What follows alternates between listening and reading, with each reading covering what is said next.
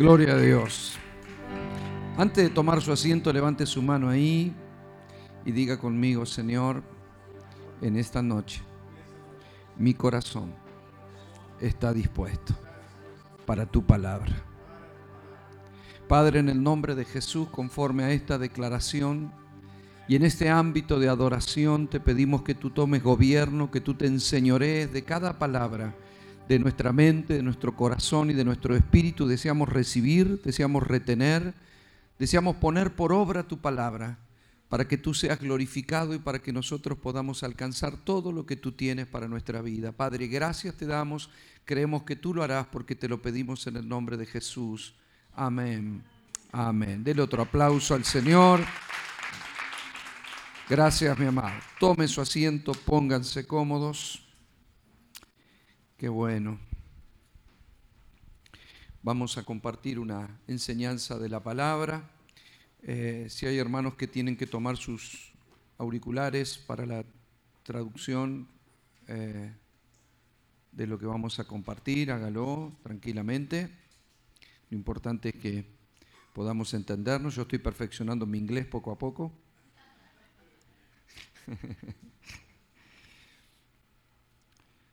bueno. ¿Estamos listos?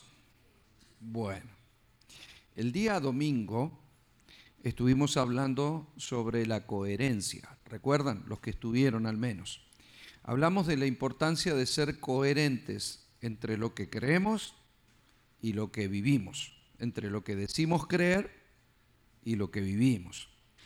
Entonces citamos algunos hombres bíblicos, algunos héroes de la fe y nos damos cuenta de que la gran virtud que ellos tuvieron fue justamente ser coherente entre lo que creían y las acciones que ellos ejecutaban. Recuerden ustedes que la fe es el resultado de que Dios nos habló y la fe se manifiesta actuando. Recuerdan que Santiago dijo que la fe sin obras, ¿cómo es? Muertas. Por lo tanto, hay obras que evidencian que hemos creído. Entonces, si digo que creo, pero mis obras no concuerdan con lo que digo, soy un incoherente. ¿eh? Es decir, no estoy actuando coherentemente con lo que digo creer. También hablamos de, de Jesús, de la coherencia que sostuvo en sus acciones y de los apóstoles, la coherencia que sostuvieron con la fe, con lo que decían creer. No se olviden que los apóstoles murieron por lo que creían. Y esa fue una de las evidencias que lo que pregonaban era cierto, porque nadie muere por una mentira. Y ellos eran los doce del Cordero, en el caso bueno de, de Judas fue suplantado, pero ellos vivieron, ellos estuvieron con Jesús, ellos vieron y escucharon. Y la gran evidencia de que murieron habiéndolo conocido y toda la gente sabía que ellos lo conocían, morir por la causa era la evidencia de que Jesús había dicho la verdad y se les había parecido como ellos decían y que ellos estaban viviendo una fe que creían por la cual eran capaces de morir. Esa es la coherencia. Y luego estuvimos diciendo que Pablo establece que nuestra herencia, el fundamento de nuestra fe es Cristo. Entonces traté de reflexionar respecto de que si el fundamento, la base, los cimientos de lo que nosotros creemos es Cristo, lo que edificamos sobre ese cimiento tiene que ser coherente con ese cimiento. ¿no? Y les di algunos ejemplos y uno fue que si hacemos un fundamento, un cimiento para un edificio de 50 pisos, no podemos poner sobre ese fundamento, sobre ese cimiento, una pequeña casita de madera. ¿sí? Es decir, porque ha sido muy costoso, ha costado muchísimo trabajo, muchísimo esfuerzo y muchísimo dinero hacer un cimiento para que uno sobre eso ponga una casita de madera. Entonces, si el fundamento de nuestra fe es Cristo, quien pagó un precio demasiado alto por nosotros, por nuestra vida, por la redención, se invirtió su vida, dio todo lo que era y lo que tenía para hacer las bases de la iglesia y para fundamentar nuestra vida de fe. Entonces, si creemos en Él, debemos vivir conforme a ese fundamento. Como el precio que Él pagó fue muy alto, lo lógico es que sea coherente con nuestros resultados. ¿Eh? O sea, sería incoherente que yo vaya a un lugar y compre esta pequeña lapicera por 10 mil dólares. Cualquiera que me escuche diría, es un incoherente. ¿Cómo vas a pagar tan alto precio por algo de plástico que no vale nada, que en cualquier lugar te lo regalan? Ahora, si fuera una lapicera de oro, bueno, entonces es muy probable que yo haya hecho un buen negocio. Y la Biblia dice que para Dios un buen negocio es la iglesia. Así que espero que no haya pagado demasiado por nosotros, sino que podamos rendir fruto. ¿eh? Que Dios diga, valió la pena la inversión. ¿eh? Invertí mucho, pero fue coherente mi inversión porque evidentemente la iglesia respondió. ¿eh? Así va a ser al final de los tiempos porque está escrito. Yo ruego a Dios que seamos nosotros parte de esa generación, de la cual Dios se puede este, glorificar a sí mismo por haber invertido lo que invirtió, porque le estamos dando rédito, ¿sí? estamos produciendo resultados. Ahora les quiero mostrar algo muy importante para todo esto. Efesios capítulo 1, si usted me acompaña ahí. Efesios capítulo 1, Pablo dice a partir del verso 15, por favor. Dice, por esta causa también yo, habiendo oído de vuestra fe en el Señor Jesús y de vuestro amor para con todos los santos, no ceso de dar gracias por vosotros, haciendo memoria de vosotros en mis oraciones. O sea, Pablo está diciendo, yo agradezco por la iglesia, por ustedes, por los que se han convertido. Imaginémoslo al apóstol Pablo entre nosotros esta noche, ¿eh? que nos dice, yo le doy gracias a Dios por ustedes, por su salvación y siempre estoy orando por ustedes. Estoy doblando las rodillas por ustedes para, ¿eh? verso, verso 16 dice, verso 17 dice, para que el Dios de nuestro Señor Jesucristo, el Padre de gloria, este es el motivo por el que Pablo oraba, para que el Dios de nuestro Señor Jesucristo, el Padre de gloria, os dé espíritu de sabiduría y de revelación en el conocimiento de Él alumbrando los ojos de vuestro entendimiento, para que sepáis cuál es la esperanza a la que Él os ha llamado, cuáles son las riquezas de la gloria de su herencia en los santos, de su herencia en los santos, y cuál la supereminente grandeza de su poder para con nosotros, los que creemos según la operación del poder de su fuerza, la cual operó en Cristo, resucitándole de los muertos, sentándole a su diestra en los lugares celestiales, sobre todo principado y autoridad y poder y señorío y sobre todo nombre que se nombra no solo en este siglo, sino también en el venidero. Y sometió todas las cosas, diga conmigo todas las cosas, bajo sus pies. Y lo dio por cabeza sobre todas las cosas a quién? A la iglesia, diga conmigo a nosotros.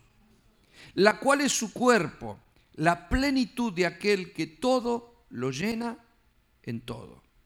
La versión Dios habla hoy dice de este último versículo que Cristo es aquel que lleva todas las cosas a su plenitud. Nosotros hablamos en un momento, yo mejor dicho, les, compartí respecto de que plenitud es algo formado, algo terminado, algo acabado. Él le ha entregado a la iglesia grandes privilegios lo acaba de mencionar, ahora lo vamos a repasar. Pero ¿para qué? Para que podamos llevar todas las cosas a su plenitud. ¿Cuáles son los grandes privilegios que les dio? Bueno, fundamentalmente tres que Pablo dice que nosotros se nos debe revelar. Primero, ¿cuál es el propósito por el que fuimos llamados? ¿Sí? Pablo dice cuál es el propósito por el que fuimos llamados. Eso se nos tiene que revelar. Acá, acá, si usted lo busca, dice, alumbrando los ojos de vuestro entendimiento para que sepáis cuál es la esperanza a la que los ha llamado. Eso quiere decir propósito. ¿Cuál es la esperanza por la cual Dios te llamó? ¿Eh? Hay una esperanza. Él me llamó por una esperanza, que no solo es salvación, es propósito. Porque si la esperanza fuera solamente la salvación, bueno, a Dios le convendría llevarnos con Él que dejarnos en la tierra. ¿Me explico? Entonces hay una esperanza que es, en esta vida tengo algo que hacer y tengo una vida eterna con el Señor. Esa es mi esperanza, de que seré salvo. Pero también hay una esperanza en la iglesia, en un rol que la iglesia debe cumplir. La segunda cosa que dice que se nos debe revelar acá es cuáles son las riquezas de la gloria de la herencia que tenemos en los santos. Es decir, ¿cuál es la herencia? Pablo dice, yo doblo mis rodillas para que se les revele. ¿Cuál es la esperanza a la que se les llamó? ¿Cuál es la herencia que ustedes recibieron? Y por tercer lugar dice, ¿y cuál la supereminente grandeza del poder? Dice, de su poder para con nosotros los que creemos según la operación de su fuerza. Entonces, repasando, hay tres cosas que Pablo dice que se nos deben revelar. ¿sí? ¿Para qué fuimos llamados? Propósito. ¿Cuál es la esperanza para la que fuimos llamados? ¿Cuáles son las riquezas de la herencia que tenemos en los santos? ¿Y cuál el poder que opera en nuestra vida? Es el mismo poder que dice operó en Cristo y hoy opera en nosotros. Entonces Pablo dice que si se nos revela eso, la iglesia lo debe manifestar porque todo el poder de Cristo, todo, que tiene, Él tiene un poder y una autoridad que es sobre todo nombre, lo dice aquí, sobre todo nombre, sobre toda potestad, sobre todo principio, no hay nada más poderoso que Cristo y lo ha entregado a ese poder a la iglesia, que es su cuerpo, para que pueda llevar Cristo todas las cosas a su plenitud. Y de hecho lo hará en su venida toda la tierra y la creación volverá a su plenitud. Por eso dice que aún la naturaleza gime esperando la manifestación gloriosa de los hijos de Dios. ¿sí? Entonces, ¿cuáles son las tres cosas que se nos tienen que revelar? Propósito, herencia y poder. Diga conmigo, propósito, herencia y poder. Si nosotros se nos revelan estas tres cosas, vamos a comprender todo lo que Cristo nos ha entregado. Ahora, Pablo dice acá que le debemos pedir a Dios que se nos revele. Dice espíritu de sabiduría y de revelación. Entonces, ¿qué necesito yo de estas tres cosas? Que Dios me dé espíritu de sabiduría y de revelación. Ese es el Espíritu Santo. ¿Me fue dado o no me fue dado? Sí, Dios nos ha dado el Espíritu Santo, que es el Espíritu de sabiduría, y es el único que nos puede dar revelación.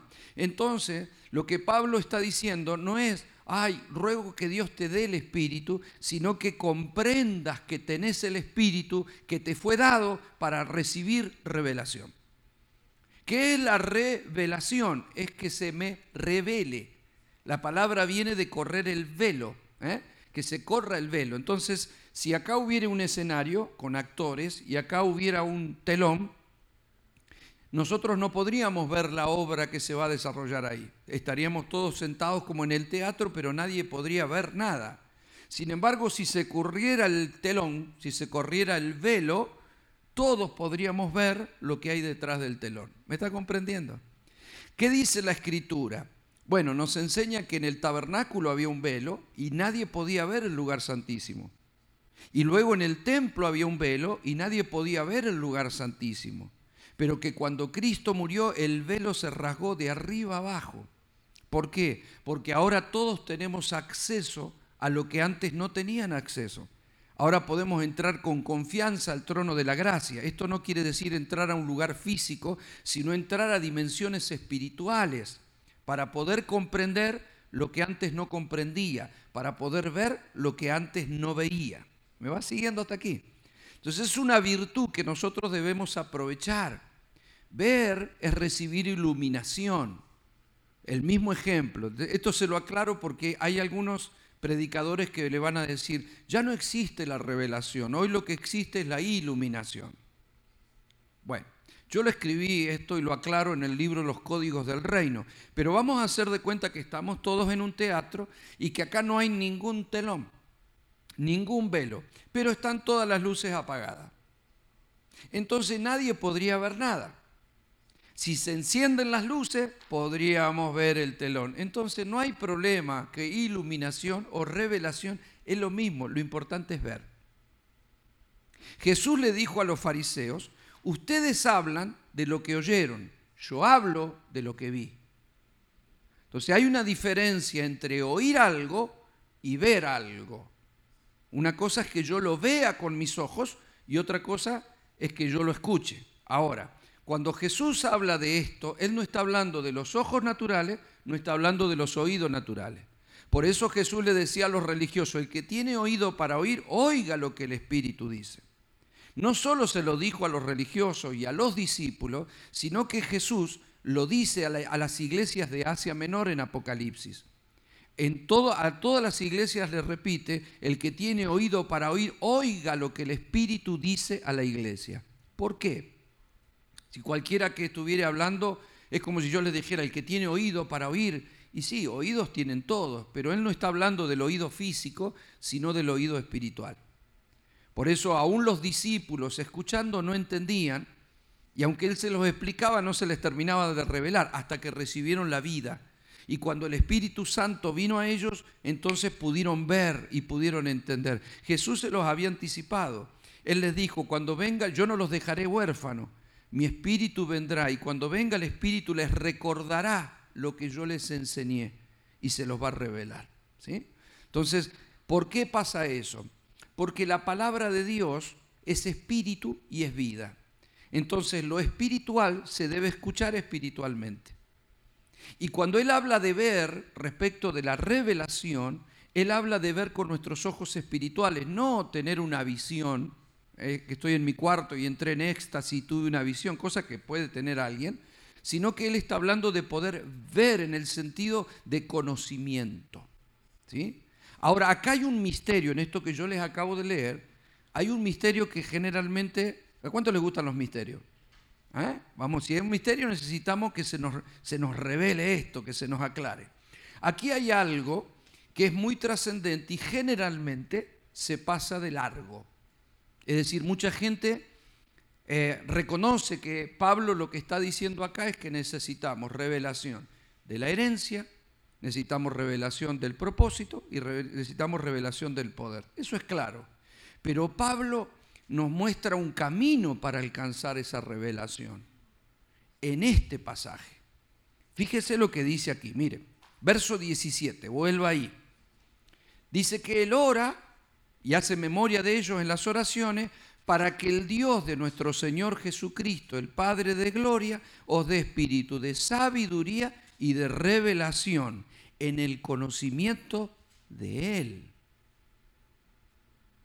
Esto es lo que se suele saltear. Es decir, hermano, si usted quiere que se lo revele, tiene que pedirle a Dios espíritu de sabiduría y de revelación. No, no. Acá dice que le digamos que pedir a Dios espíritu de sabiduría y de revelación en el conocimiento de Él, no de otra cosa, no conocimiento teológico, no conocimiento bíblico, conocimiento de Él. Para, escuche bien, conocimiento de Él, alumbrando los ojos de vuestro entendimiento, para que sepáis cuál es el propósito, cuál es la herencia, cuál es el poder. O sea, para que a mí se me revele propósito, herencia y poder, no debo procurar conocer herencia, propósito y poder, sino a Él. Porque la revelación de Él es lo que me permitirá comprender mi propósito, mi herencia y mi poder, o lo que podemos usufructuar. ¿Me está comprendiendo hasta acá, iglesia preciosa? Entonces necesitamos el conocimiento de Él. Eso es revelacional. ¿Por qué? Porque las personas cuando estamos vivos nos revelamos desde la relación. Nos revelamos de cuando interactuamos.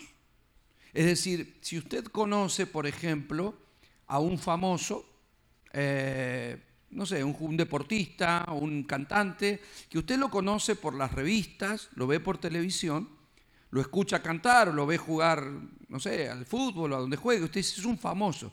Yo les diría, ¿lo conocen? No sé, a Messi. ¿Todos lo conocen a Messi? Sí, sí, todos lo conocemos. Bueno, en realidad es una manera muy relativa de conocer. Porque lo conocemos jugando, conocemos los reportajes que vimos, conocemos las fotos, si lo viéramos nos daríamos cuenta que es él, pero nunca estuvimos con él. No sabemos cómo piensa, no sabemos qué le gusta, no sabemos cómo es de carácter, no sabemos cómo es en la intimidad. O sea, ¿cuántos creen que su esposa lo conoce más que todos nosotros? Claro, porque él interactúa con ella. Entonces con ella habla, con ella se muestra como es. Ella no le hace un reportaje a su marido. Tiene, tiene, tiene, comunión con su marido, tiene, tiene su tiempo con su marido, tiene su intimidad con su marido y lo conoce cuando está durmiendo, cuando está despierto, cuando está enojado, cuando está contento, cuando está... ¿Por qué? Porque la vida con esa persona hace que esa persona se le vaya revelando. Ella a él y él a ella. ¿Sí? Es decir, yo tengo mayor revelación de mi esposa que cuando la conocí. Y ella de mí. ¿Por qué? Porque la vida nos revela la otra persona. Y yo les dije el otro día, aunque nosotros somos finitos, mortales en el sentido terrenal, nos, nos, sorprendemos a nosotros mismos en la intimidad, en la relación, en la vida, no nos terminamos de conocer. Es decir, yo cuando me lo presentaron a Carlos por primera vez, de ahora, los años que nos tenemos de amigo y las veces que hemos hablado, nos conocemos mucho más. Aún así, su corazón para mí sigue siendo un misterio en muchos aspectos. Así como mi vida sigue siendo un misterio en muchos aspectos para él. ¿Comprende lo que le quiero decir? ¿Por qué? Porque a pesar de la charla, del tiempo, de todo lo que compartimos, hay más que no conozco. Hay más que él no conoce. Pero cada vez que hay alguna experiencia, mira, no conocía esa característica de vos. ¿eh? Cada vez que hay una situación, uh, no conocía. Hay que ver cómo reaccionamos en una crisis, en una necesidad del otro. Hay, hay que ver cómo o sea, así son las amistades, ¿verdad? Uno conoce a una persona y después se va afianzando la amistad por el conocimiento de la vida. ¿eh? Lo mismo ocurre en el matrimonio. Ahora, imaginémonos con Cristo. Si yo dijera, sí, yo lo conozco al Señor. O sea, yo lo sirvo hace mucho, lo conozco. Mire, Cristo es eterno. Imagínese conocer a una persona de la que Juan dijo que si se escribieran todos los libros de las cosas que hizo Cristo, no entrarían los libros en el mundo. No en una biblioteca en el mundo. Así que imagínense lo que sería conocer a Cristo. Nos va a llevar una eternidad a decir lo conozco. ¿Eh? Es decir, en parte conocemos y en partes oscuramente y como por un espejo. Eso fue lo que dijo Pablo visitando el tercer cielo. O sea, si Pablo fue llevado en el Espíritu y Dios le mostró el tercer cielo y después dijo, yo veo oscuramente y como por un espejo, no me voy a jactar yo de ver todo claramente, ¿no es cierto? Ahora sí les puedo decir algo. Desde que yo conocí al Señor hasta ahora, igual que ustedes, tenemos una revelación mayor. Va creciendo la revelación de Cristo con las experiencias, con las situaciones. Yo lo he conocido en la alegría, lo he conocido en el dolor, lo he conocido en la escasez, lo he conocido en la abundancia, lo he conocido en un conflicto, lo he conocido en la soledad, lo he conocido y, y hay mucho más se me va revelando y no deja de sorprenderme. Cuando creo que Él me va a hablar, no me habla. Cuando creo que no me va a hablar, me sorprende. Cuando me creo poca cosa, me levanta con una palabra. Cuando me estoy agrandando, me baja con otra palabra. Es decir, Él te procesa cuando te tiene que procesar, pero Él siempre está. Ahora, es tan maravilloso Cristo que se me sigue revelando a través de las experiencias que ustedes han tenido con Él. Cada vez que yo me pongo a hablar con un hermano y me cuenta algo que hizo Dios, digo, wow, mirá lo que hizo. ¿Por qué? Porque el Señor se nos va revelando. La iglesia, la iglesia es un testimonio vivo. Todos tenemos una experiencia con Dios que contar, ¿sí o no? Claro, esa es la revelación de la persona. ¿Y sabe lo que dice el libro de Proverbios? Que el camino del justo es como la luz de la aurora de la mañana, va en aumento. O sea, hay más luz. Yo tengo más luz ahora que cuando conocí al Señor. ¿Eh? Yo no tenía tanta luz, no había leído cosas, no había comprendido cosas, no había escuchado cosas. Por lo tanto, la predicación de la palabra, por ejemplo, viene para alumbrar nuestro entendimiento porque la palabra no es una lección humana, es, un, es, es Cristo impartido a nuestros corazones. Por eso, cada vez que se te revela un mensaje, Cristo se te está revelando. Cada vez que lees la palabra y se te revela un pasaje, Cristo se te está revelando. Y cada vez que tengas una experiencia en la vida, Cristo se te está revelando. Ese es el, esa es la sabiduría y la revelación que necesitamos de su persona. A ver, si alguien no conociera mi persona y leyera algo de mí, dice, no, a Osvaldo le gusta tal cosa, porque lo leyó, pero nunca lo habló conmigo. Eso es lo que mucha gente hace. Conoce los versículos y cree que conoce a Dios, pero no le conoce. ¿Me está comprendiendo? ¿Por qué? Porque conoce versículos. Los religiosos en la época de Jesús conocían los versículos. Y cuando él llegó, después de tantos años que lo anunciaron, él fue a la sinagoga y dijo, llegué, acá estoy. Y lo quisieron matar. No lo reconocieron. Comprende, ¿verdad? Lo que le digo. O sea, no, no podían creer, no, él no es así, no puede ser Cristo. O sea, no lo conocían y lo desconocieron cuando él dijo, soy yo. Sí, imagínense, conocer a una persona, imagínense que venga Messi acá y diga, soy yo. Nah, van a saber, ¿qué va a viene? Van a saber. ¿Comprende? Él vino a los que supuestamente lo tendrían que conocer porque hace, hace, hace muchos años que vienen hablando de mí, ¿no es cierto? Los judíos estuvieron esperándolo miles de años que él viniera y tenían las escrituras. Si usted quiere, desde los dichos de Isaías, ahí, va a encontrar unos cuantos años donde describe ciertas cosas de Jesús y ellos lo leían, lo sabían, lo conocían de palabra. Pero cuando él se presentó, lo llevaron a una montaña para matarlo. ¿Comprende? Eso es desconocer a Cristo. Entonces Cristo es mucho más que un versículo. La dinámica de la vida de Cristo se va revelando en las experiencias de la vida. Es muy peligroso no verlo, como fue muy peligroso para los hebreos no ver todas las señales que Dios le daba, mostrándose para que ellos tuvieran confianza en poseer la tierra. Ellos tenían el dicho de que Dios le iba a dar la tierra, pero no lograban ver a Dios. No lo veían en el maná, en la nube, en el agua de la roca, en la, protección, en los corderos, en todo lo que Dios le dio, no lo vieron.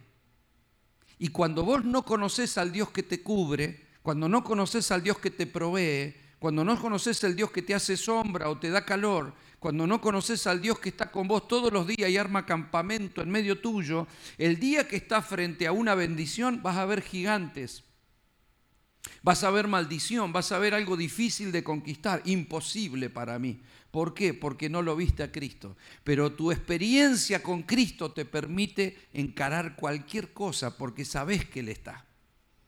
¿Me está comprendiendo? Un versículo no alcanza para la conquista, pero la revelación de Cristo te hará morir por la causa. Los discípulos lo escucharon hablar tres años y sin embargo cuando lo metieron preso todos lo negaron porque tenían una experiencia, pero no tenían la vida del Espíritu.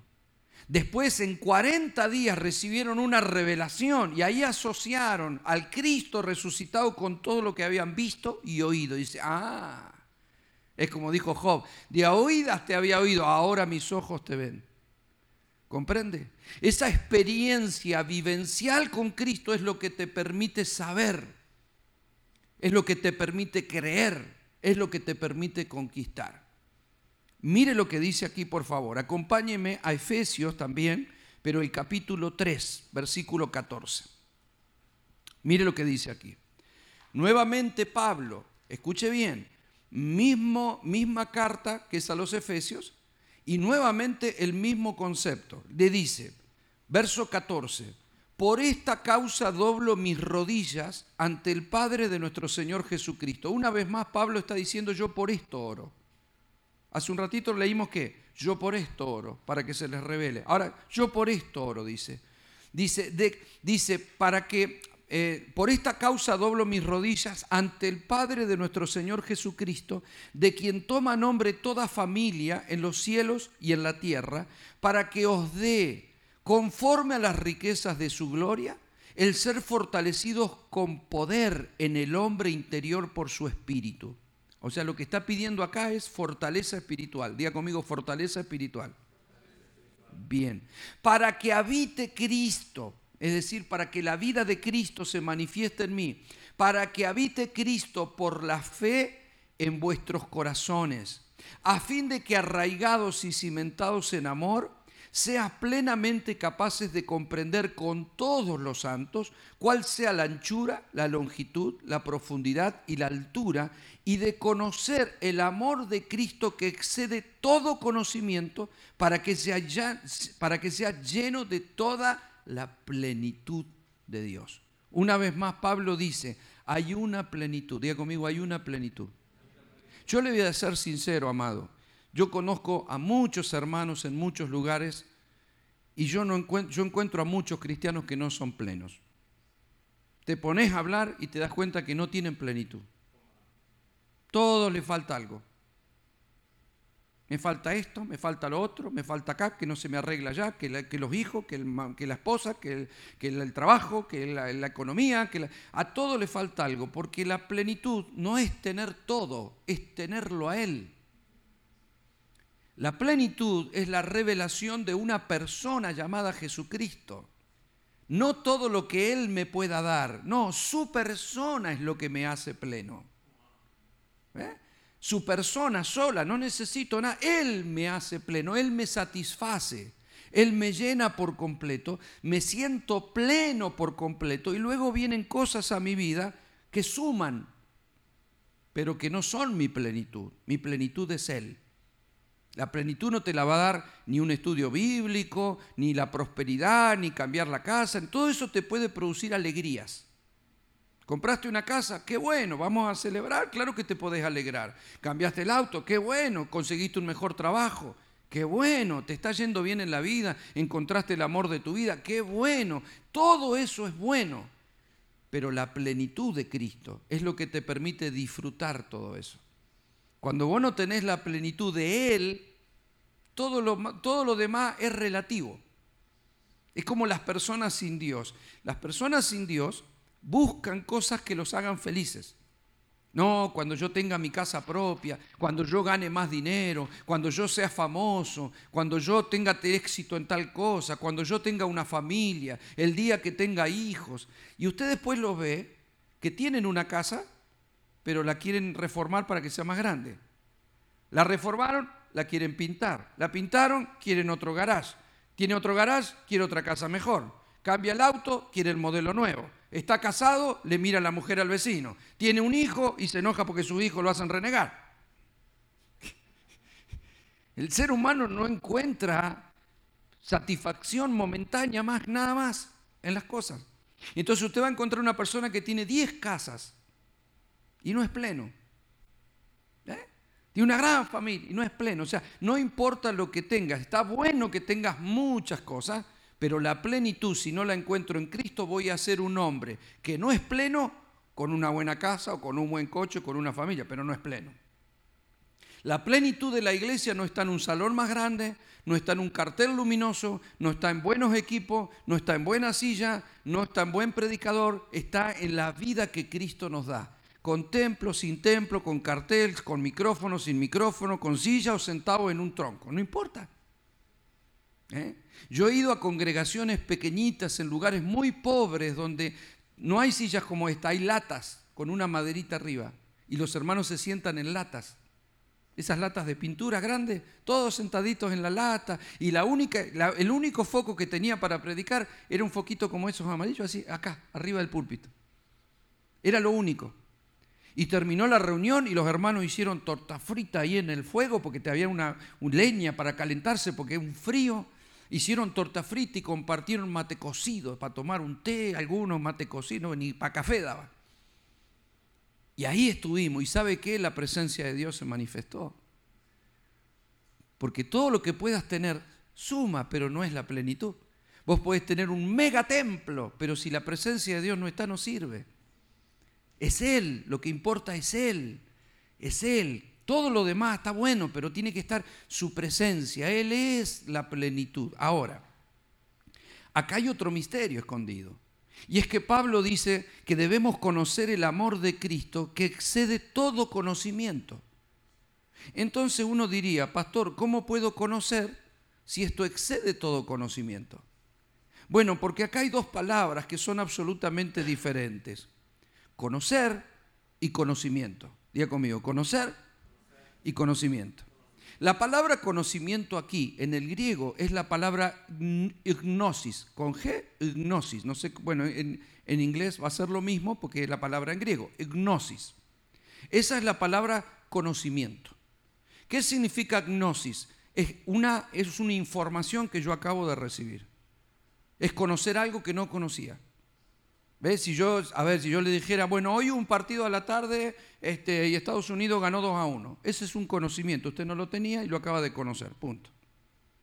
Conocimiento, según Gnosis, es una información recibida. Pero la palabra conocer tiene tres términos griegos que usted los va a encontrar en el Nuevo Testamento a cualquiera de los tres. Eh, y, hay dos que son fundamentales, o, son los, digamos, los que, más, los que más se usan, o los que más usan las personas, ¿no? A la hora de, poder, de poder hablar. Epignosis, la palabra epignosis es clave, ¿por qué? Porque tiene que ver con la experiencia. Tiene que ver con la vivencia. Una cosa es que alguien me informe a mí que hay un pastor acá que se llama Carlos Hernández y otra cosa es que yo lo conozca en la experiencia. ¿Ve? Todas las palabras griegas que hablan de conocer en ese aspecto son la contraparte. Lo que está diciendo Pablo acá es que esa epignosis, y me voy a quedar con esa palabra para que usted no, no, no se confunda, porque es la misma palabra, pero le agregamos un poquito, ¿verdad? Epignosis es el conocimiento revelado. Algunos usan la palabra ginosco, alguna puede que la haya escuchado más de una vez, ¿no? Pero la palabra epignosis significa conocimiento de experiencia. Y la palabra conocimiento acá es la palabra gnosis. ¿Qué está diciendo Pablo? Está diciendo que, dice, escuche bien, que le pidamos a Dios que se nos revele la altura, la longitud, la profundidad la altura para conocer, es decir, para que tengamos un conocimiento experiencial con Cristo que va mucho más allá del conocimiento informativo.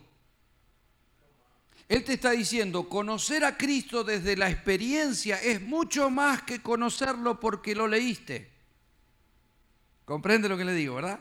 Eso es lo que está diciendo. El conocimiento dice ginosco o el conocimiento eh, eh, epignosis es la revelación de la persona, la vivencia de la persona. Eso sobrepasa a la información. Eso sobrepasa a lo que escuchaste de Cristo. Eso sobrepasa lo que te dijeron. Eso sobrepasa todo. Es una experiencia personal. Así vino nuestra salvación. Es decir, todos hemos tenido un momento de la revelación de Dios en nuestra vida para salvación. Y en cada uno de nosotros ha sido diferente.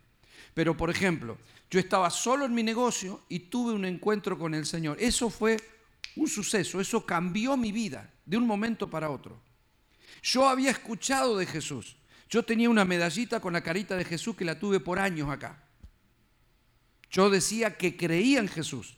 Yo me acostaba la noche y decía que le rezaba a Jesús pero no lo conocía. Era la foto en la revista. ¿Comprende? Era lo que otro me dijo. Conocía el nombre, conocía la historia, conocía la carita que me habían dibujado en una medallita que tenía puesta acá. Pero un día lo conocí y fue raro porque no lo vi con mis ojos naturales, pero lo conocí, se me reveló. Esa experiencia, para la demás gente que me conocía, me decía, pero ¿qué te está pasando en la cabeza? porque parecía loco. ¿Por qué? Porque lo vi. Lo vi. esa era mi expresión. Yo, yo conocí a Dios. Y yo me decía, pero, pero ¿y cómo? No puedo explicártelo. Pero la experiencia epignosis, la ginosco, la experiencia personal con Él, no me abandonó en cada una de las experiencias que he vivido en estas décadas que he vivido y lo he servido. ¿Comprende? Entonces, ¿qué puedo decir ahora de, no sé, de gente que vivía igual que yo? Que ellos saben quién es Jesús, pero no lo conocen. Ellos tienen una gnosis de Jesús, pero no una epignosis. Ellos tienen una información, pero no tienen un conocimiento. Entonces, ¿qué es lo que dice Pablo? A Cristo lo tienen que conocer desde la experiencia. En la experiencia se te revela. Ahora escuche bien, esas experiencias dice Pablo, que nos van a revelar su amor, que nos van a revelar el propósito, que nos van a revelar la herencia y que nos van a revelar el poder. Si quiero saber cuál es el poder que opera en mí, conocelo más a Cristo. Si quiero saber cuál es la magnitud de la herencia, conocelo más a Cristo. Si quiero saber cuál es mi propósito de vida, conocelo más a Cristo. En definitiva, yo no tengo que buscar el conocimiento de esas cosas. No busco cosas, lo busco a Él. No busco poder cosas para Él, no, lo busco a Él. Yo no necesito buscar un mensaje. Amado, yo soy predicador. ¿Qué necesita un predicador? Un mensaje. Yo nunca busco un mensaje. Porque es Él el que te revela lo que Él quiere decir. A ver, si yo tuviera que decirle algo de parte de Él, yo no busco un mensaje, lo busco a Él porque si lo encuentro a Él le diría, ¿qué crees que diga? Pero si no lo encuentro a Él, ¿de dónde saco el mensaje si solamente Él lo sabe? Por eso yo necesito tener tiempo con Él, hago silencio, me quedo callado, porque estoy tratando de escuchar su espíritu, porque es Él el que tiene el mensaje. Ahora, yo sé que si Él me envía, el mensaje está, yo no voy a buscar un mensaje. Pablo nunca dijo, oren por mí a Dios, que Dios me dé un mensaje. No, él decía, oren por mí para que tenga el denuedo de predicar el Evangelio, o sea, que yo tenga la valentía yo quiero, yo oro para, para hacerme entender, porque el mensaje que yo recibo de Dios es espiritual y yo después tengo la tarea de encontrar palabras con un idioma limitado para tratar de explicar algo que yo percibo en lo espiritual. Eso no es fácil. Fíjese lo limitado del comunicador, que yo hablo en español y hay gente que en inglés me tiene, tiene que tratar de traducir para ver qué es lo que trato, porque las palabras son limitadas. Los idiomas son limitados, porque lo que recibimos es una percepción de Él, no de un concepto. ¿Me está comprendiendo, mi amado? O sea, la, iglesia es comer de Él. Ante ese ejemplo, mire, lo que le voy a decir. Si yo tuviera en esta pared un cuadro, un póster grande acá, de pan, unas bandejas con pan bien arreglado, unos pancitos riquísimos, están ahí. Y yo le dijera, miren el pan, observen el pan, coman el pan. Amén, pastor. Es más, compre un póster de eso y llévelo a su casa. Y cuando sus hijos tengan hambre, díganle, coman. O sea, si seguimos acá, nos va a empezar a agarrar el hambre y yo quiero algo más que un póster para comer, ¿o no? Claro, porque el póster está ahí, la comida parece rica, pero no sacia. Esto no sacia tu espíritu si no es vivificado por el Señor, porque usted puede estar consumiendo versículos y no consumiendo el pan de vida. El pan de vida alimenta tu espíritu. Un versículo puede llenar tu mente de información. Entonces, por ejemplo, yo me aprendo de memoria el Salmo 23 porque me compré un póster con el Salmo 23. Jehová es mi pastor y nada me faltará. Yo lo sé de memoria. Ahora hay que ver si Jehová es mi pastor, cuántas cosas me faltan. Se pone a hablar conmigo y dice, no, a mí me falta esto, me falta esto, me falta esto, me falta esto. Siempre me falta algo. Orá por mí porque estoy mal, porque me falta esto. Y él me diría, ¿no dice ahí que Jehová es tu pastor y nada te faltará? Bueno, sí, pero en la vida me faltan cosas. Es porque no se me reveló el Salmo 23. Lo tengo ahí, lo sé de memoria, pero no se me reveló. ¿Cuál es la revelación del Salmo 23? Que nada me faltará porque lo tengo a Él.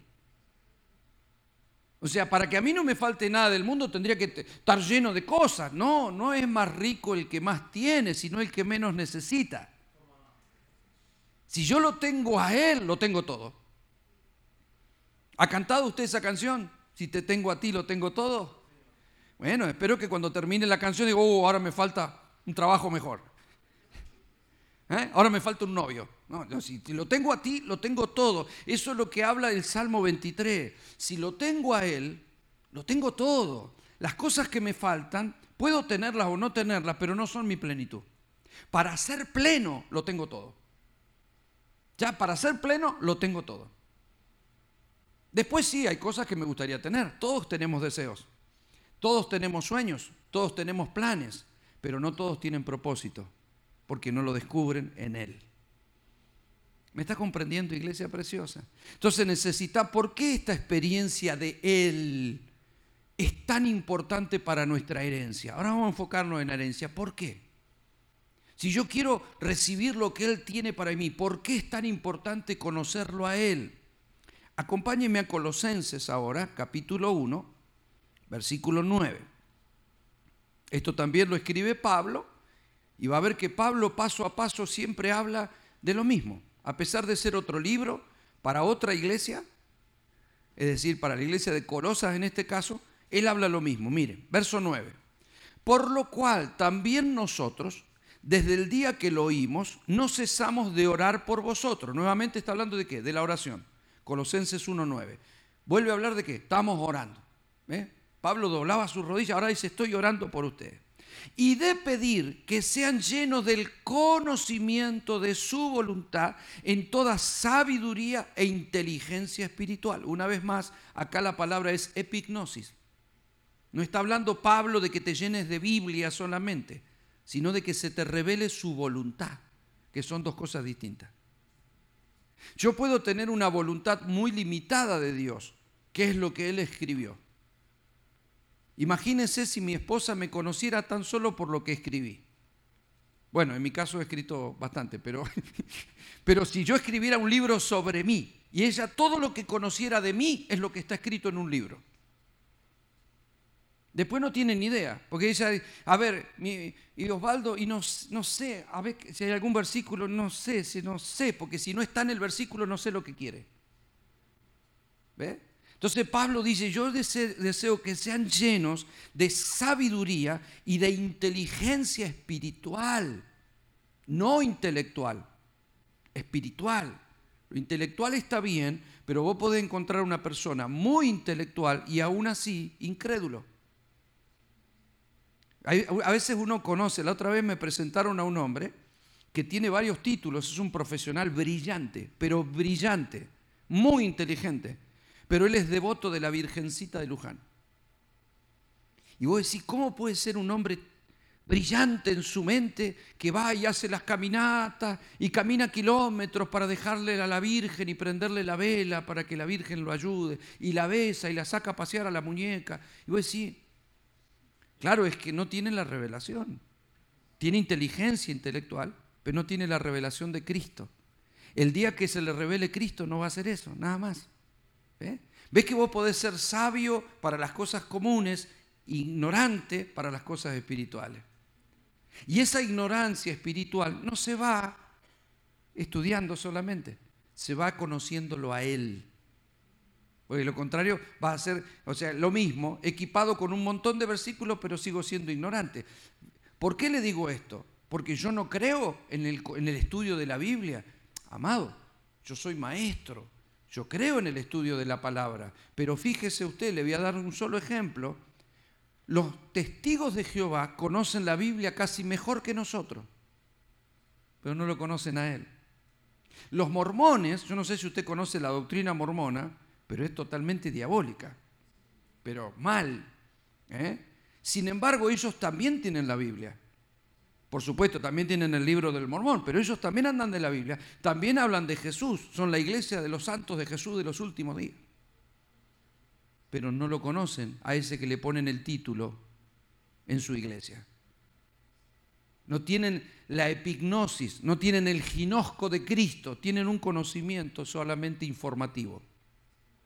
¿Me está comprendiendo, iglesia preciosa? Y dice Pablo, para que andéis el conocimiento de su voluntad es para que andes como es digno del Señor. A ver si vale la pena la inversión, ¿no? Agradándole en todo, llevando fruto en toda buena obra, creciendo en el conocimiento de Dios, fortalecidos con todo poder conforme a la potencia de su gloria, para toda paciencia y longanimidad. O sea, longanimidad de, de donde viene la palabra longaniza, ¿no? Es algo largo, ¿eh? Con toda longanimidad, con gozo, dando gracias al Padre que nos hizo aptos para participar de la herencia. ¿Ve? La herencia no es algo que solo va, la plenitud de la herencia la vamos a recibir en la eternidad, pero ya tenemos las arras, el adelanto, que en estos días vamos a, vamos a introducirnos un poco más en eso. Dice, para participar de la herencia de los santos en luz, el cual nos ha librado de la potestad de las tinieblas y trasladado al reino de su amado Hijo, en quien tenemos redención por su sangre, el perdón de pecados. Amado, ¿por qué esto es clave para nuestra herencia? Porque recuerden, nosotros necesitamos revelación del conocimiento de Él. Y Él es rey. Diga conmigo, Él es rey. Por eso dice que fuimos librados de la potestad de las tinieblas y fuimos trasladados al gobierno del rey. Eso es lo que dice acá. Al reino de su amado Hijo. ¿Quién es el Hijo? El Rey de Reyes y Señor de Señores. Nosotros fuimos sacados de, de, debajo del gobierno de Satanás, porque el mundo entero está bajo el maligno, y nosotros andábamos en tinieblas, y Dios nos trasladó al gobierno de su amado Hijo reino, escuche bien lo que le digo, el gobierno del Hijo que es rey es el fundamento de nuestra herencia. Si usted recuerde que el fundamento es sobre lo que vamos a edificar. La herencia es tan grande, pero la, la herencia que Él nos dejó está sobre su voluntad, porque Él es rey. No hay forma de vivir la herencia fuera de su voluntad. Por eso Pablo menciona y dice que tengan conocimiento de su voluntad en sabiduría y en inteligencia espiritual. ¿Cuál es su voluntad? Su gobierno. Lo que Él quiere. La iglesia está para hacer lo que Dios dice. No lo que dice un pastor, lo que dice Dios. Los pastores tratamos de interpretar la voluntad de Dios y decirla con la mejor intención. Pero así también va a encontrar alguien un falso maestro, un falso pastor que manipula gente, que intimida gente, que amenaza gente, que controla gente, y no es la idea de Dios.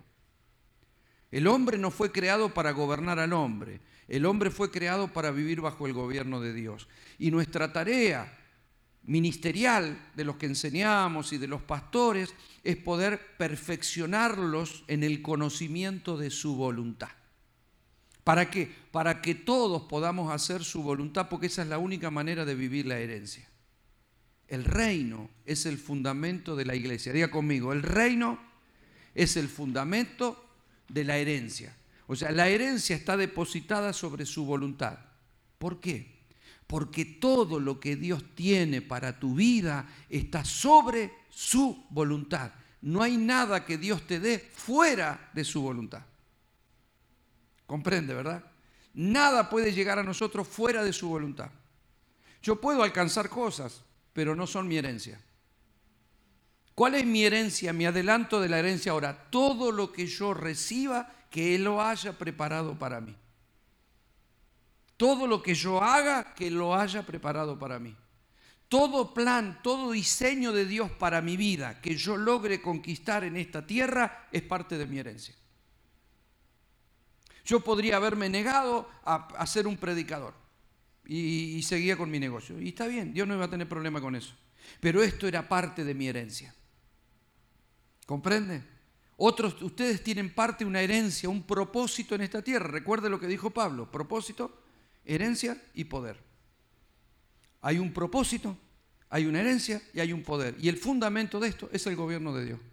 Fuera del gobierno de Dios no hay propósito, solo hay planes. ¿Sabe lo que dice el libro de Proverbios? Muchos son los planes en el corazón del hombre, mas el propósito de Jehová se cumplirá. Fuera de su gobierno no hay herencia. Fuera de su gobierno no hay poder. Todo es en su gobierno. Ahora, nosotros decimos reino y reino, y Pablo contestó lo que era el reino.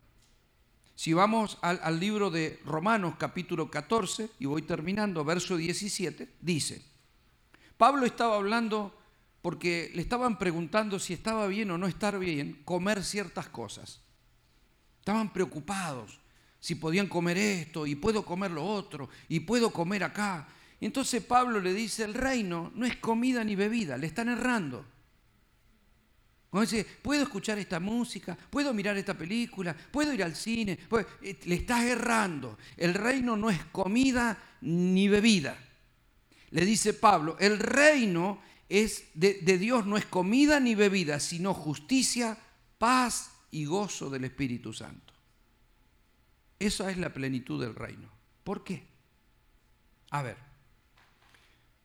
justicia, porque es injusto que Dios, habiendo dado todo por mí, siendo mi Padre y siendo el Rey de Reyes, diga algo y yo no lo haga. ¿Fue injusto lo que hizo Adán, sí o no? Claro, mire si hemos hablado de las consecuencias de la humanidad por culpa de alguien que cometió una injusticia. Entonces, ¿qué es reino? Caminar en justicia. ¿Qué es caminar en justicia? Ser obediente. Es injusto que nosotros seamos obedientes. Ya tuvimos tiempo de ser desobedientes, por lo menos los que conocimos a Dios de grande. Y si usted nació en el Evangelio, ni pierda tiempo siendo injusto, camine en la voluntad de Dios. Ahora, ¿Ser justo es ser bueno? No necesariamente. Va a incluir la bondad porque Dios es bueno y su voluntad es buena, pero usted va a encontrar gente buena que es injusta. No es injusta socialmente. Puede ser una persona justa y bondadosa para la sociedad, pero es injusto para Dios porque no está haciendo la voluntad de Él. Siempre que la iglesia camine en un diseño que Dios no estableció, no estará caminando en justicia. ¿Y sabe cuál es la gran virtud de caminar en justicia? Que el enemigo no tiene por dónde entrar a tu vida. A ver, si nosotros no hemos cometido injusticia, ¿habrá alguna posibilidad que nos metan presos? ¿Que nos encarcelen? ¿Alguien nos podrá poner esas esposas? ¿Alguien nos podrá meter tras rejas? ¿Alguien nos podrá poner en cautividad? No, ¿por qué? Porque yo no he cometido ninguna injusticia. El diablo no puede poner en cautividad a nadie que camine en justicia. No puede atarte si caminas en justicia. No puede atar tu economía si cuando Dios te dice que hagas algo lo haces. Si todo lo mío es de Dios porque Él es mi Señor y Dios me dice, da esto, si yo lo agarro y lo doy, es justo porque Él me lo está diciendo, punto. Pero si no lo hago es injusto. Y después digo, ¿por qué será que no me está yendo bien en la economía? Porque el gobierno te puede pedir para robarte, pero nunca Dios. Y si no se lo estás dando, estás creyendo que no te lo va a multiplicar y te lo va a devolver o que te lo está sacando, te lo está robando. ¿Qué, qué, ¿Cuál es tu duda? ¿Me comprende? Si Dios no me dice nada, está bien, será conforme quiero, pero ¿y si me pide algo? Y si Dios me dijera, mira, sacaste el reloj, regaláselo a él. No, no quiero porque me lo regaló mi tío. ¿Qué le importa a Dios? Sería injusto si yo no lo hago, ¿no es cierto? Claro, le estoy dando un ejemplo. Todo lo que Dios te diga que hagas y no lo hagas es un acto de injusticia, que no trae perdición a tu vida, pero no te permite agarrar todo lo que Él tiene para vos y le estás dando lugar al diablo. ¿Me está comprendiendo? Por eso yo les dije el otro día una solución. Cada vez que yo me encuentro con un pensamiento feo o haciendo, diciendo algo que está mal, me mando al frente solo. Me denuncio delante del juez. Porque me tengo que mantener en justicia. Oh Señor, qué pensamiento horrible he tenido. La verdad, mira lo que estoy pensando. Cualquiera que está delante de Dios diría todo lo contrario. Te escondes, como hizo Adán me tapo con una hojita, haciéndome el distraído. Yo no fui. No, no, no. Señor, mirá. No tengo nada que ocultar. Mirá el pensamiento que tú. Le estoy diciendo que mire, en lugar de decir, ay, no, no mires. Oh, no, estoy bien, me tapo. No, no me tapo nada. Mirá qué pensamiento que tuve. Porque la confesión me sostiene en justicia. Y ya el enemigo no tiene parte. Si yo me reconozco que hice mal, pero lo reconozco delante del juez y el juez me ha puesto un abogado y el abogado me saca libre. ¿Por qué? Porque él pagó mi condena. Pero si yo me callo la boca es una injusticia. Si usted se presenta ante un juez y un juez te dice, ¿lo hizo? Mm. Hábleme, Señor, ¿lo hizo? Mm. Si se hace el distraído o declara una mentira, puede ir preso por falso testimonio. Yo nunca dije eso. ¿Eh? Con Dios no sirve. No sirve esconderse. El Señor le dice, ¿quién te enseñó? ¿A quién le querés echar las culpas? Y la mujer que tú me diste fue, ella fue, ella fue la culpable. Y vos que me la diste, porque yo estaba bárbaro solo. Y a vos se te ocurrió dármela. El ser humano echa las culpas por naturaleza. Pero cuando vos te haces cargo, encontrás justicia y te sostenés en gracia. ¿Me está comprendiendo, iglesia preciosa? Ahora, ¿por qué es tan importante esto? Porque estar en justicia es lo único que te trae paz. ¿Por qué, estoy, ¿por qué no estoy nervioso? Es una sirena de... ¿Por qué, ¿Por qué no estoy nervioso si viene la policía? Porque, porque no tengo nada de qué me pueden agarrar. Estoy tranquilo, yo duermo tranquilo. O usted duerme mirando por la ventana, a ver si lo viene a buscar la policía. ¿Verdad que no, no? ¿Por qué? Porque no hice nada malo. Viajo tranquilo. Ahora, ¿usted ha visto los programas esos de los que pasan droga cuando van a, van a subir un avión o pasan por la frontera? Ah, esos transpiran. ¿Ah? Como chorizo en la guantera. ¿Ah? ¿Por qué transpiran así? ¿Por qué se ponen nerviosos? ¿Porque llevan droga? Si los llegan a pescar, van presos. Yo cuando voy a, voy a salgo del aeropuerto y me, dice, podemos revisar la valija, pero con todo gusto, revise nomás. ¿Qué va a encontrar? Nada. No digo nada. Revise. Cuando usted mira los programas, eso, alerta aeropuerto, todos los tipos se ponen serios y se ponen inquietos, porque claro, saben que llevan un delito ahí adentro. Entonces justicia produce paz. ¿Sabe cuando no hay paz en la vida de una persona? Cuando esa persona sabe que hay injusticia. Entonces hay cristianos que no tienen paz. Es más, dice, no, yo sé que Dios me está pidiendo, pero algunos no hacen lo que Dios dice y no tienen paz. Porque la única manera de tener paz es caminar en justicia. Yo sé que si yo me pusiera, no sé, hiciera hacer otra cosa, Dios no tendría problema, pero yo no tendría paz. La única manera de encontrar paz es hacer lo que Dios dice.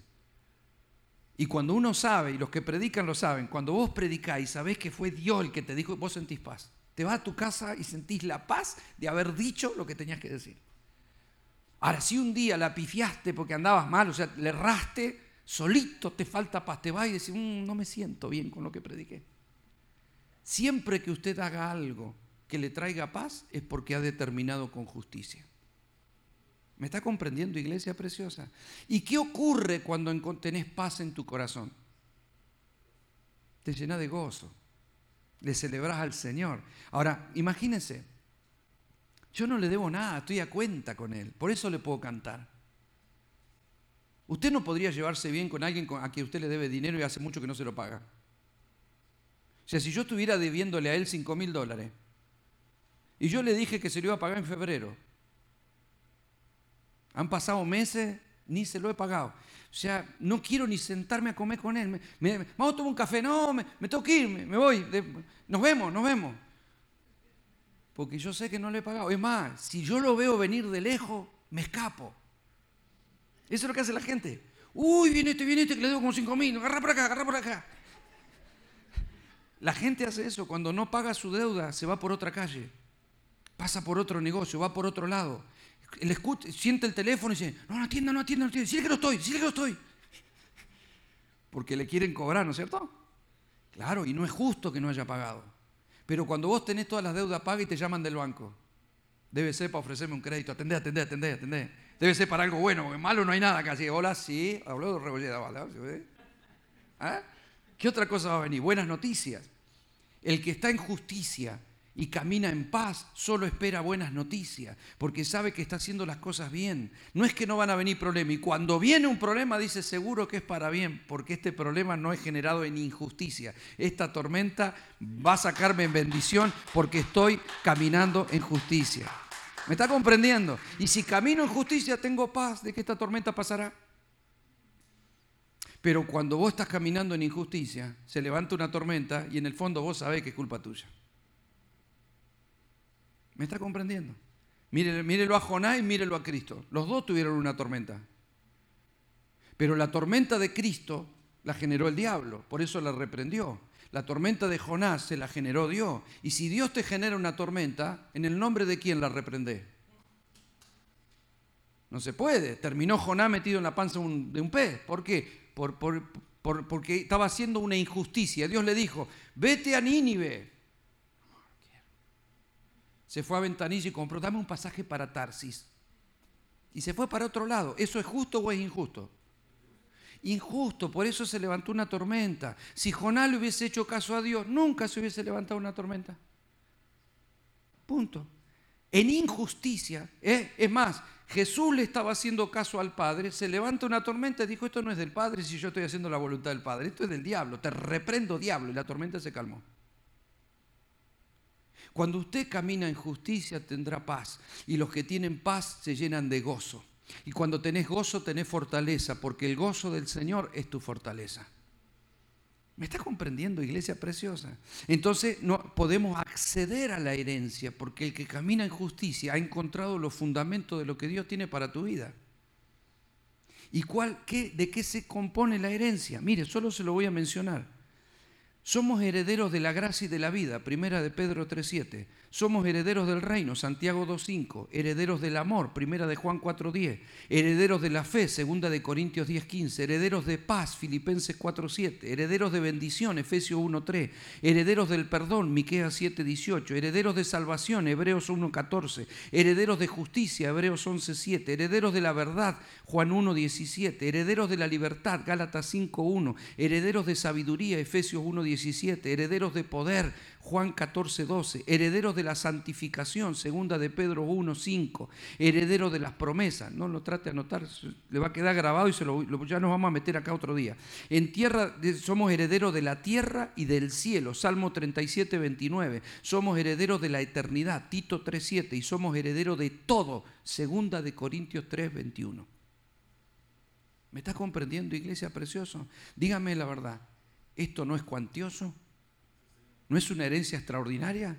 ¿No tenemos para una serie de mensajes para cada una de estas cosas que hemos heredado? ¿Hemos recibido, estamos viendo todas las riquezas que Dios nos ha dado? No, todavía no, pero vamos en camino. Por eso queremos ser una iglesia que camine en justicia. Porque si camina en justicia tendremos paz. Si tendremos paz, tenemos gozo, cantaremos con gozo, adoraremos con libertad. La presencia del Señor se manifestará y cuando Él se manifieste lo conoceremos cada vez un poco más. Y el conocimiento de Cristo nos permite entender el propósito y entender la herencia y entender el poder que actuó en Jesús y que hoy actúa en nosotros. Cuando entendés eso, también entendés el amor y eso te trae plenitud. Dele un aplauso fuerte, sí. Bendígale al Rey de Gloria. Póngase de pie. Iglesia preciosa, vamos y apláudale una vez más al Señor. Bendígale que hemos venido a adorarle, hemos venido a exaltarle a Él. Ahora diga conmigo, Señor, quiero conocerte más. Cada vez que usted se levante a la mañana, cada vez que usted ora, dígale, Señor, quiero conocerte más. Yo le voy a decir algo, iglesia preciosa. Hay mucha gente que en la oración le pide cosas a Dios. Le piden por el trabajo, por la casa, por la familia, por... y está bien. Pero poca gente le pide a Dios conocerlo más. Quiero que en el día de hoy se me revele tu persona en la vida. Nosotros estuvimos de viaje donde están esos secuoyas. Yo, yo lloré delante de uno de esos árboles. ¿Sabe por qué? Porque se me revela Cristo, no porque estoy delante de un árbol grande. Lo veo a Él. Digo, Dios es el creador de esto, hermano, 90 metros de alto, ancho, así que no lo podía abrazar ni con 20 personas. Y es un ser vivo. ¡Wow! Ese es mi Dios. Se te revela en la montaña, se te revela en un río, se te revela en el cielo, se te revela en el sol, se te revela en las situaciones, en las circunstancias. Si no lo ves a Dios, si no lo ves a Dios, No estás viendo. Vas a ver cosas. A Dios lo tenés que ver en la vida, en tu trabajo. ¿Sabe por qué a veces el trabajo y las situaciones del día parecen monótonas? Porque no logramos verlo a Él. Mírese en el espejo y descubra la grandeza de Dios en la creación de tu cuerpo. Descúbrelo en la sonrisa de un niño, en el amor, en la inocencia de un niño que juega y que te habla siendo así tan chiquitito. Y si no ves a Cristo ahí, si no lo ves ante un alimento, ante un disfrute, una buena comida, un buen descanso, un buen despertar, una buena ducha y abajo la gracia, Señor, gracias. Véalo a Dios en todas las cosas. Tiene un negocio, cada vez que alguien le paga, véalo a Cristo, porque es bendición que está llegando a tu puerta. Véalo a Dios en cada cosa que puede comprar. Véalo en cada cosa que tiene. Anda en auto, gracias Señor, gracias. Tiene casa, tiene techo, gracias Señor. Sí, pero lo alquilo, pastor, es tuyo. Mientras vos estás ahí adentro es tuyo. Nadie es dueño de algo para llevarse al otro lado. Pagaste el alquiler, vos vos, de tu casa, tenés techo, hermano. Hay gente que está durmiendo en la calle. Dale gracias a Dios por el techo. Dale gracias a Dios por lo que bebés, por lo que comes, por lo que disfrutás. Dale gracias. Dale gracias que tus ojos ven, que podés caminar. Dale gracias por la vida, pero deja que se te revele Cristo. Señor, en esta noche te damos gracias. Te bendecimos, te adoramos, te amamos te exaltamos. Y deseamos, Señor, de manera personal, que tú te reveles a nuestra vida a través de toda situación, circunstancia y vivencia, en la alegría como en la tristeza, en la salud como en la enfermedad, en la escasez como en la abundancia. Revélate a nuestra vida en la soledad como en la compañía de muchos. Revélate en la música y en el silencio en la comida y en el hambre. Revélate a nuestra vida, Señor. Cuando somos saciados o cuando tenemos sed, revélate a nuestra vida. Revélate en cada reunión. Revélate en cada canción. Revélate en cada palabra. Revélate, Señor, para que podamos comprender nuestra herencia. Te adoramos, Señor. Te adoramos.